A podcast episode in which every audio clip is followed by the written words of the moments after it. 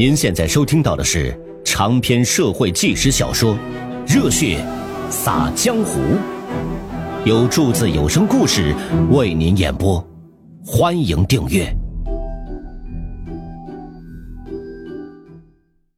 你这玩意儿新婚之夜，你不能光动嘴呀，那玩意儿不解渴，得动个手。这一翻身呢，就把人家给压身子底下来了，宽衣解带扒去衣服。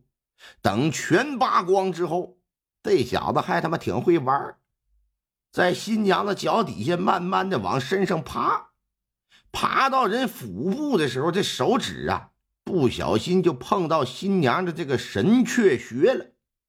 神阙穴在哪儿啊？肚脐眼的正中。他碰到之后，新娘子就觉得特别痒痒，忍不住的就乐。这李洪泽是和药铺里的郎中学过穴位的，知道这个穴位受到刺激之后啊，哎，会冲击肋间神经，从而使人发笑。他一时就起了玩心了，就不断去抠人肚脐眼儿。你这新娘子就搁那咯咯咯咯的笑，在床上翻来覆去的来回躲，在躲避的状态之下，李洪泽啊就上去强行的抠。这力道可就使得劲头大了一点猛然之间往里那么一抠，再看那新娘子可就不动活了。要不说新婚之夜这玩意儿有危险啊！你看，还是后人哎，那个著名歌手林俊杰唱过一首歌，请你不要到处抠抠，不要随便抠抠，抠了也没什么用，是吧？你不能乱抠。开始他还以为是不是这新媳妇是装的，但一看不动了，趁机下手啊，还想过上一番手瘾。可一看怎么扒拉也不动，他就觉得奇怪，叫了几声没反应，仔细一摸，这人他妈没呼吸。哎呀，我的妈！脑袋是嗡的一下，当场就傻了。冷静下来之后，他就挺害怕，这新婚之夜竟然把新娘子杀了。这他妈要是让官府知道，官府能相信我是无意的吗？恐怕抓到就是必死无疑呀！因为怕死，这老小子穿好衣服跳窗户就跑路了。他在县城药铺工作，期间呢认识一个伙计，这伙计啊是邻县的。前阵子呢因为要照顾生病的老爹，就辞工回家了。平日里呀，这小伙就跟他关系不错，哎，他就去投奔人家了，跟那儿躲着。这两天他悄悄回来，在村子附近就遇到了熟人，打熟人口中这才得知家里的一系列变故。一听自己老爹进了大牢，上了大刑，目前生死不明。得到这消息，就觉得呀，我他妈太不孝了啊！我应该一人做事一人当啊，我怎么能连累我爹呢？这就特地来自首了。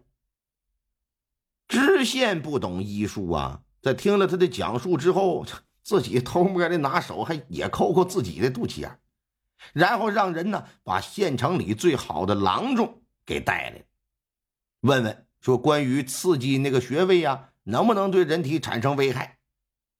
郎中说，如果只是轻微的刺激这个穴位，会是让人发笑。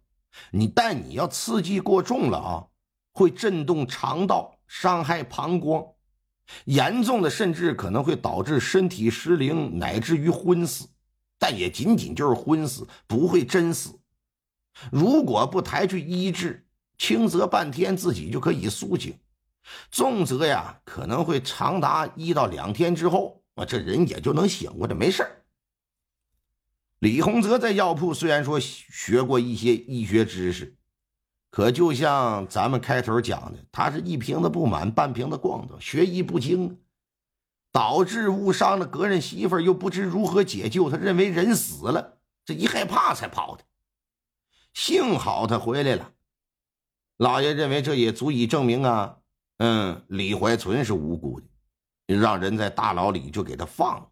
把这个李洪泽呢暂时羁押，为什么？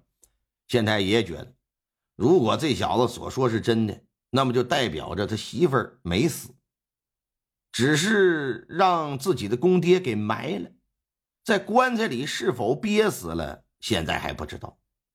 而无论是死是活，你总得要活要见人，死要见尸啊！不行，还得接着找他的下落。然而，这悬赏告示贴出去俩来月，既没有见到人到县衙认领棺材里那死者的尸体，也没有人将那新娘的尸身送到县衙，这可把县太爷急坏了。因为一桩案件是不能无限期拖延的，时间久了上面得问责呀。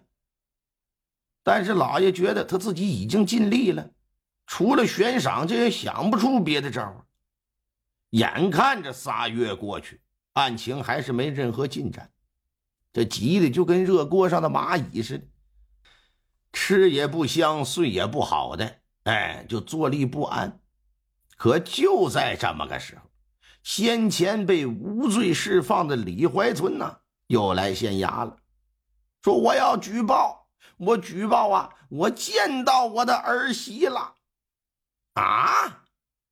老爷说：“你可看清了，确实是你儿媳吗？确实，确实就是就是她，她还与我说话了，绝对假不了。”说在哪儿啊？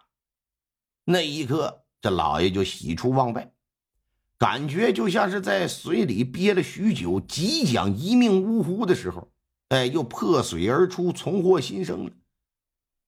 说老李头啊，你快点详细说说，到底是怎么回事？据李怀存说，他被释放之后，每天除了照常打鱼之外，还会经常打探儿媳的下落。特别当得知儿媳可能没死之后，他就围绕着洪湖到处找。他觉得呀，这就在附近。